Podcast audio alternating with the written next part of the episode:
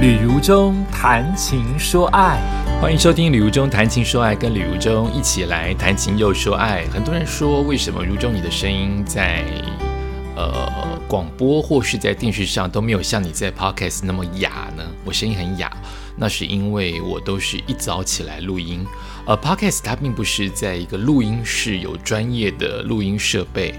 呃，如果你做了相关的 podcast podcaster 的话，你大概就知道，你你可能也在家里录，在办公室录，在任何一个角落录。我也是，我是在家里录。我家的住家环境最安静的时候，就是一早起床，所以我一早起床就把握时间马上录。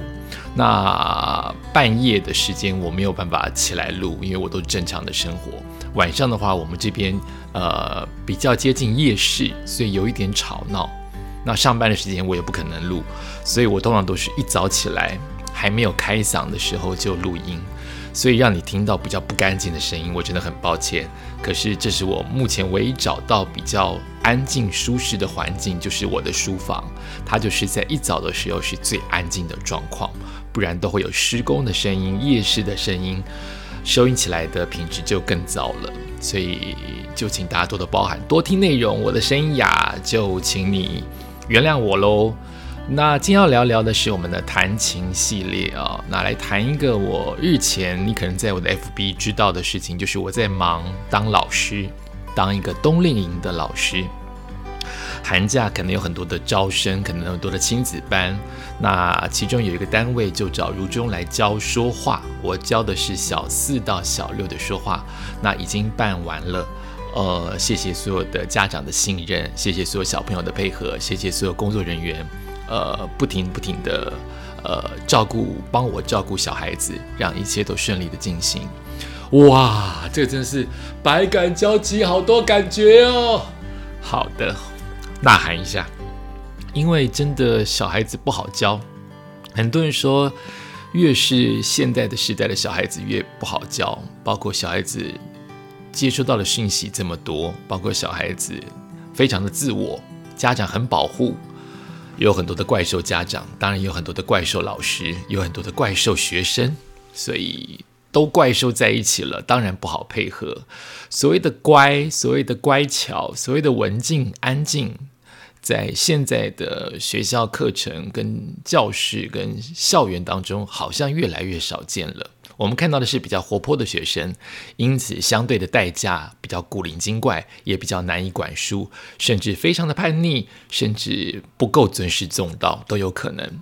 那来谈谈这一次当老师的苦与乐，也许我们可以将心比心、同理心，可以了解各个行业不同的苦与乐，也可以了解，哎，你现在是家长，你未来或做家长，或是你未来当老师，你现在讨厌老师，你都可以有一些同理心。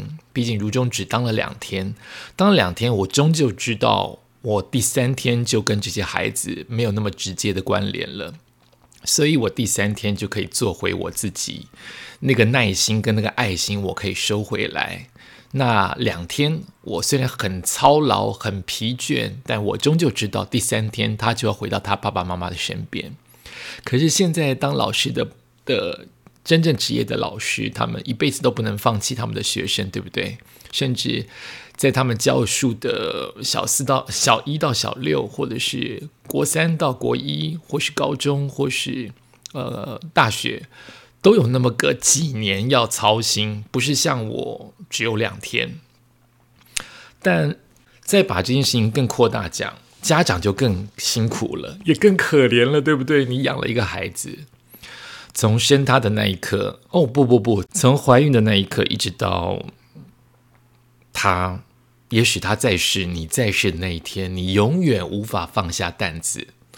很多的家长有空巢期，因为孩子不理家长了。很多的爸妈一辈子都不能放手孩子，虽然孩子已经成年了，已经为人父，甚至为人爷爷了，为人为人奶奶了，你还是放不下心。这就是一辈子的负荷。他有苦有乐，所以我今天就来谈谈。当老师两天的苦与乐，希望大家能够感同身受一般。他的苦啊，就是我这两天都在担心，我很担心，我担心好多事情哦。我担心他们不能吸收，我担心他们吃不饱，我担心他们没有去尿尿，我担心他们没有喝水。我担心他们过于活泼而失去了应该上课互相尊重同学。我担心他们不说话，他们不说话的话，是不是代表我要上说话课？诶，你不说话，但我也怕他们乱动。他们乱动的话，就可能因此永远没有一个规矩。所以在上课当中，这个同学还在讲话，另外同学就插嘴，所以这个同学没有办法说清楚，其他同学也没有办法听清楚他的优点跟缺点的时候，另外两三人就来插嘴了。所以我要定很多的。游戏规则让他们知道要守这个游戏规则，才能好好的上课。我担心他们跌倒，他们一下课就疯狂的碰撞。呃，因为很男生之间交朋友很快嘛，一下你有电玩，我就跟你一起玩，就撞在一起，追在一起，追的那个楼梯，我去怎么阻止都来不及。这么多的小朋友，我要连续阻止都来不及，更何况在学校当中，在教室当中。一个老师可能雇了三四十个学生，他到底要怎么雇啊？我的天哪！所以我的担心在第一天回家就严重的偏头痛，真的是爆痛，连晚餐都吃不下，怎么那么惨呢？我教过这么多企业的大人如何当个主持人，如何好好说话，我教小孩子这么亲密的教两天，这是第一次。我有教过社团，但毕竟是一个礼拜一次，我不用连续两天都七小时要陪他们，所以我回去晚饭也吃不下，草草吃，我就吃了止痛药，九点就睡着了，因为太痛苦了，那个痛苦都是心里悬在半空中，脑袋很痛。我去问我相关的同学，他们现在当老师的同学，他们说：哈，欢迎来到。动物园，我们都是驯兽师，虽然是开玩笑的，但也并无道理啊。因为所有的小孩子，就像动物性会很明显嘛，像狗狗跟猫猫一样，他们就是很直接来。所以你要如何发挥你的耐心去教导他们，然后让他们听得懂，他们愿意跟你当朋友，愿意也尊敬你这个老师，好好的上课吸收，真的不是件容易的事情。更何况可能有一些很调皮。甚至所谓的，也许被宠坏了，也许他可能有一些呃状态的一些学生，那真的是需要更多的耐心跟爱心。所以另外一个苦，我就要讲的就是耐心。我在主持活动是个非常有细心跟耐心的人，但我本身的性格。在跟朋友、跟家人相处，尤其是家人相处，我是没耐心的。可能家人太熟了，都磨，一直磨，一直磨，那个耐心都磨掉了。所以我以为我没有耐心，因为我适合教的都是你愿意跟我学，你肯上进，你愿意学，我就越掏出东西给你。你愿意尊重我在活动当中、主持当中、企业客户当中，你越尊重我，越放手让我去好好发挥的，我越会回馈感激你两倍、三倍、五倍。我是这样子的人，所以我碰到学生，万一很自我，万一他太文静，像我可能很内向，小时候，或者是他万一心有旁骛。他是被逼来上课的，他根本不想来，他就是想来闹，他就是不说话，你还真的没辙。可是我没有想到，我这么有耐心，我真的是一个一个不停的鼓励，鼓励当中，如果你稍微怠惰不专心，我会用稍微不一样的方法把你拉回来。但我真的是有耐心，我一次都没生气耶。有两三个小朋友一直在挑战我的耐心，好比其中一个小朋友不停的说死。他一直说死掉死掉死掉，吃东西吃东西把它吃掉了，咬到咬掉了，咬烂了，把它咬死。另外一个小朋友就是很有创造力，他就是不停的插嘴，他很想讲话，但他等不到我点到他举手，也就是说，可能有这个议题大家都爱讲，所以我要轮流。他等不到，他永远希望是第一个讲，所以他不停不停的插嘴。那还有一个小朋友就是总是会先说不知道。先说不知道来回答他所有的答案，他希望我给他答案。哦，还有一个小朋友他是不说话，他就是从头到尾睁大水汪汪的大眼睛看着我。那这四种小朋友都要有不同的方法跟不同的呃不同的智慧来引导他们说话，但相同的是，你都要有耐心。你要不停的重复，并且认真正式、不开玩笑的重复说：“我要先听到你，我要先看到你举手，我才会点你，并且每个人都有发言的机会，所以你永远不可能会是第一个，永远不可能哦。你可能会是第一，你也可能不是第一个，要轮流。好，不停的重复，不停的重复说：你不要先说不知道，你先想想看，想一下再告诉我不知道。”而不是我一丢话问题给你，你就马上说不知道，或是除了死掉，除了咬死，除了把它吃掉，除了把它杀死这几个死字之外，你还可以如何表达你此刻的心情，或发现你的怨气，或者是表达其他的创意？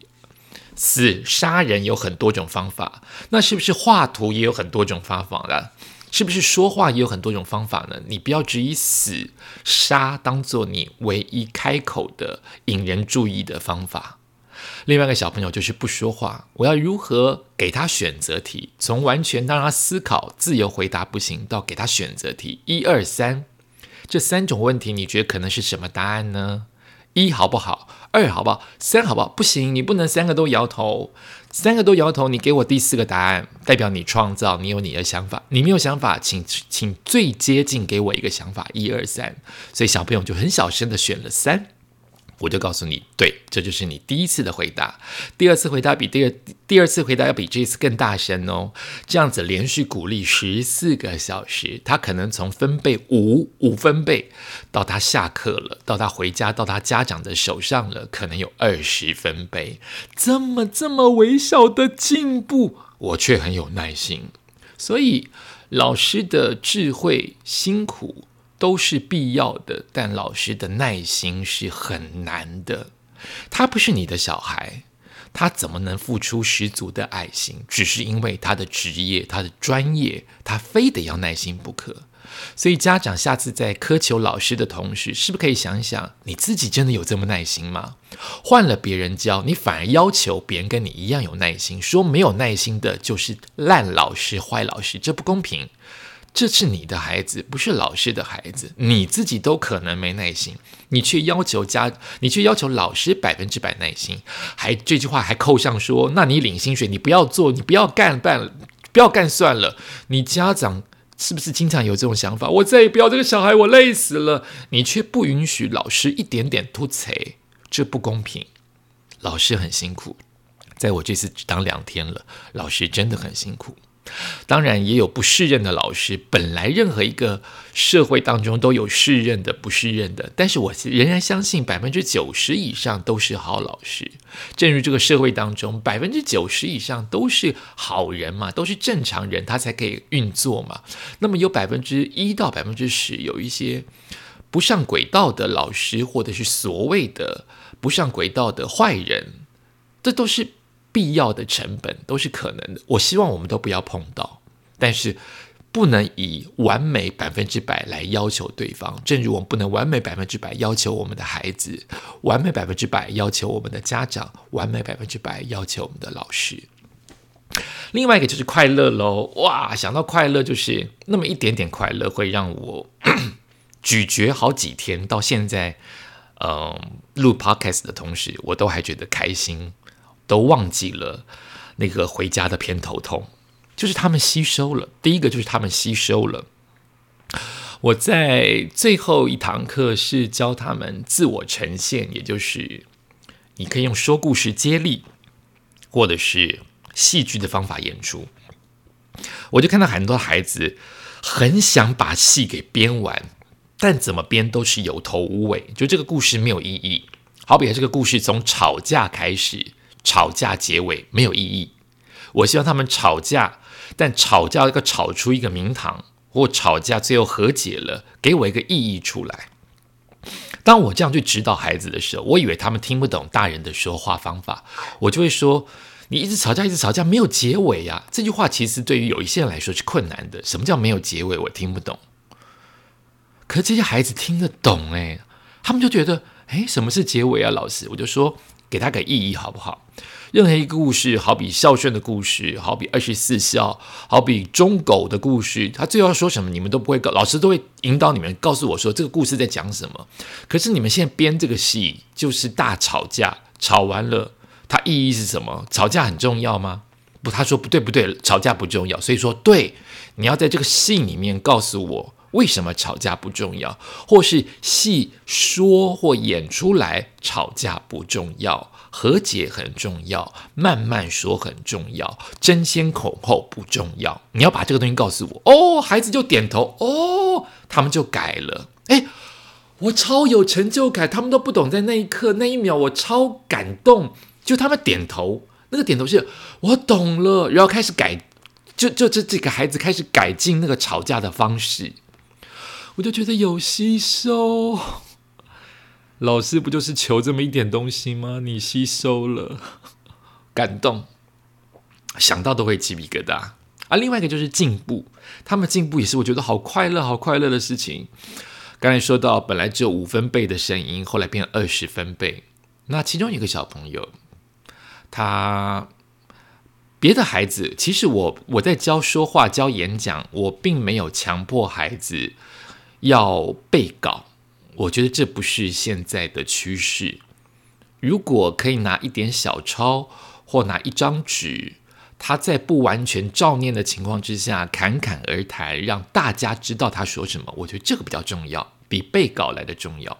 所以我都让他们可以带笔记本上去，你只要把你该说的说清楚，笔记你怎么使用都可以。那其中有个孩子笔记做的不好，就是比较乱。东跳一个西跳一个，并且大部分的时间都不想做笔记，只想发呆看外面。所以我花了很多的时间，让他回到我这边的注意力，该抄的抄下来，该贴的贴下来，该使用笔记，我说了什么，你写了什么，都要照做。最后他拿他的笔记上去，就是照念。我说不行，我们现在每一天，你看每个孩子都进步一点，我们也进步一点点。第一篇你照念，第二篇只念其中的一半。第三篇只念其中的两行，最后一次我们就不要念。我给他的任务非常简单，就是自我介绍。他只要说“大家好”，一个要问好，内容就是我叫吕如中，然后我现在是小四什么学校，我有爸爸妈妈，还有我的哥哥弟弟住在一起。我最喜欢狗，谢谢大家，就这么简单。我要孩子按照他想要的顺序，但是不看稿的说出来，重复的运用。所以第一次他就看，第二次他就不看，第三次还是要看，第四次还是要看。我们这样子在台上就操作了五六次，他就可以完整的把所有的东西都说出来，并且不看稿。所以练习，反复练习会让孩子进步。你要的只是耐心，你要的只是等待，让孩子自己串起来。我这样说的很简单，但是如果在一个四十人的班级，或是这个老师已经工作了四十年了，他当然有他的喜怒哀乐，他可能会厌烦。但是老师就是专业啊，不能厌烦。就好像我们对于我们的工作，我对于我的主持，就是因为不厌烦，所以我每一天都在等待通告降临。我好喜欢工作。你喜欢你的工作吗？你是希望天天放假就好呢，还是你天天都渴望能够去上班？我是很渴望上班的人，我希望在工作当中赚到养活自己的钱，奉养父母的钱，并且能够给自己成就感，所以我喜欢上班。你呢？你做的是什么样的工作呢？老师日复一日都重复教导的不同的学生，但内容都是大同小异的。老师要进步，学生你的一点点进步，老师就好开心。像我，你一点点进步，你重复说了六次不到二十秒的内容，我就开心的不得了，因为你可以从完全的照着笔记念到放下笔记自己说，你等于是背下来了。很棒啊！背诵这件事情不就是重复的练习就会记得吗？我们背九九乘法表不就是这样吗？说话也是一样，很多东西就是互相套来套去就好了，那个形式抓到就好了。自我介绍要先自我介绍，跟大家问好，问好完就是说自己，把自己说给大家听。结尾就是要有礼貌，感谢大家，把这个形式抓住了，其他的演讲大同小异，也就是从问好内容到结尾，感谢大家都是一样的。所以看到小朋友的进步，我觉得那一刻可能声音都哑了，比现在还哑。但是因为有麦克风嘛，当时有麦克风，就觉得哦有进步，好感动。再来第三个快乐就是孩子们出乎意外的反应跟创意，这个是我们社会人士比较不会有的，因为。我们可能所谓的被社会污染了，或是我们已经习惯了某种思考方式，可是孩子的脑袋跟心灵还是全新的、纯真的，所以他们可能想出一个可能会想出很完美的答案，另外一个可能会想出你意想不到的答案。有一个孩子，我放了一张照片，那张照片是一只玩具狮子。它其实被主人洗过了，晒在车子当中。它晒在那个驾驶前的挡风玻璃，那个风在吹。那张照片是这样。每一个小孩都说，这张照片是在说一只狮子，一个玩偶。大部分都这个答案哈，一只狮子或是一个玩偶站在车上。大概九成九都是这样说。只有一个小孩子，他第一次说一个玩偶在车上。但他想了三分钟，轮了一轮之后，他又说：“我可以再说第二个吗？”他说：“他是狮子王，他在都市当中的狮子王。你有想象过那个画面吗？没错，我就是要他们看到这个感觉。狮子王不是有那个狒狒，或是那个……”当小狮王生出来的时候，他把它举在悬崖当中说他就是王，或者是狮子王在结尾的时候跟他的另外一半母狮子在一起的时候，总是在悬崖当中落日或朝阳，看着悬崖下的众万物，所有的动物对他俯首称臣。那个挡风玻璃斜斜的挡风玻璃，驾驶座前的斜斜挡风玻璃，它踩着一只玩具狮子，风在吹，所以它的鬓毛。他头上的毛都在飞扬，不就像电影《狮子王》一般吗？这个小孩子就说出来了。当时你听到这个答案，就会觉得对对对，有这个 feel，有这个 feel，答案真好。我当时拍这个照片就有这个答案，但是没有人说出来，所以我以为这个答案可能只是大人的想象。当一个小孩子绕了一圈，这么多人回答之后，绕了一圈，他忽然想到这个画面，他说出来，我就觉得好好。答案有无限的可能，这个答案很精彩。冬令营的苦与乐让我体会咀嚼了很多天很多时。那，嗯，后来会不会当老师，我不知道。呃，我自己也有接触过很多很棒的老师，比如说训练我现在可以说话的老师，他已经在空难当中往生了，但他当时的教导方式确实有所争议啊。他就是逼我每一天上台。讲五分钟，先抽题，二十分钟前抽题，然后在南校，呃，大家的眼前演讲。那演讲你讲不到五分钟，你就罚站五分钟才给我下来。所以当年的国中三年，我每天都肚子痛，就是非常的紧张，那个就是所谓的肠燥症，很辛苦。然后这个老师打人打得很凶，就是她是个女老师，但她不停的手上带着藤条打学生，不能谈恋爱。不能低于九十分，不能不能一大堆不能，不停不停的打。在当年那个环境，这样子的老师是 A 加班的老师，不是 A 班哦，是比 A 班更强的 A 加班的老师。但以现在的教育环境，怎么可能？现在哪个学生还愿意被老师每一天？真的不夸张，这个老师已经往生了，我很感谢他。但他的争议性在于，他每一天可能打一个孩子打一百下以上。因为每一科目，我们的每一科目九十分会打勾勾，八十到九十分不勾不擦，八十分以下全打擦。所以一分打一下，也就是如果你七十九分，你就打七十九下。哦，对不起，对不起，收回，收回。七十九分打一下，如果你零分，就打七十九下，真打哦，真打哦，他也很有体力哦，真打哦。于是我们当年的 A 加班都是剑中的榜首级的人物，可是我是第倒数第三名。剑中的榜首人物，很多人不仅是努力，他们有天才，也就是说，他们看到国文课本，可以把标点符号到注释都背下来。一篇文章当中考不了五百个字，他们可以背下来，标点符号都背下来，很痛苦，对我们这种人来说。所以我就是每一天被打一百下，常态，手永远是肿的，照样要。遵守当好学生，所以当年已经被霸凌了，被坏学生霸凌了，我还要被老师不停的打。所以这个老师有他的争议，他有他的好跟坏。任何老师都有好跟坏的一面，端看你怎么看。你要不要苛求他？他只要不要伤了你的孩子。但伤这件事情真的很难讲，需要专家来说。伤了心灵，像有一位老师就伤了我的心灵啊，他污污蔑我，污蔑我是告发他。去教育部，因为他因为他当当年我们督学抓的很严重，他污蔑我说我是那个廖北亚，告诉别人他在补习，因为我也是补习里面的学生，就是我我我拿钱给你额外补习，我还要被你污蔑说，就是因为你让我被教育部的人抓到，真是莫名其妙。这个老师到现在，你看我此刻讲我没有恨意，但是我没有办法喜欢，也就是你忽然出现在我的面前，我没有办法喜欢你。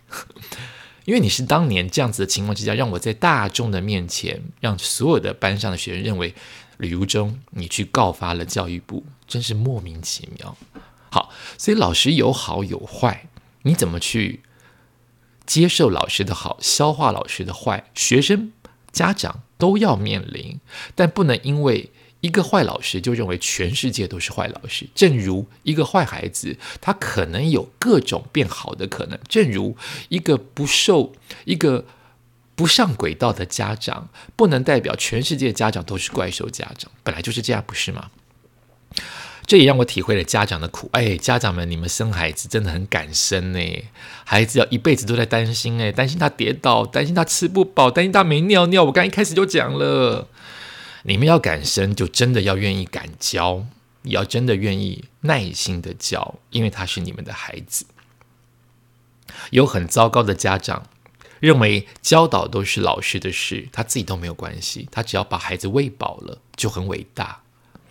你没有想到，老师拿的是这么微薄的薪水，要教的是没有血缘关系的孩子。有血缘关系的孩子，你都不认真了，你去教别人陌生人，老师是陌生人嘛？你去教他，要他对你的孩子非常非常的照顾，什么都是你孩子对，碰不得，念不得，你对吗？从这次动力营当中学习到很多。嗯，也真的觉得体会了很多，体会了老师、家长跟学生的心情。我还很嫩，我还不够，我可能厉害的在于活动跟节目的主持跟教导成人，但教小四到小六这一堂，真的让我学习到很多。日常生活当中，总有很多学习的机会，大家一起来共同学习。这是我们今天的礼物中谈情说爱，希望对于所有的。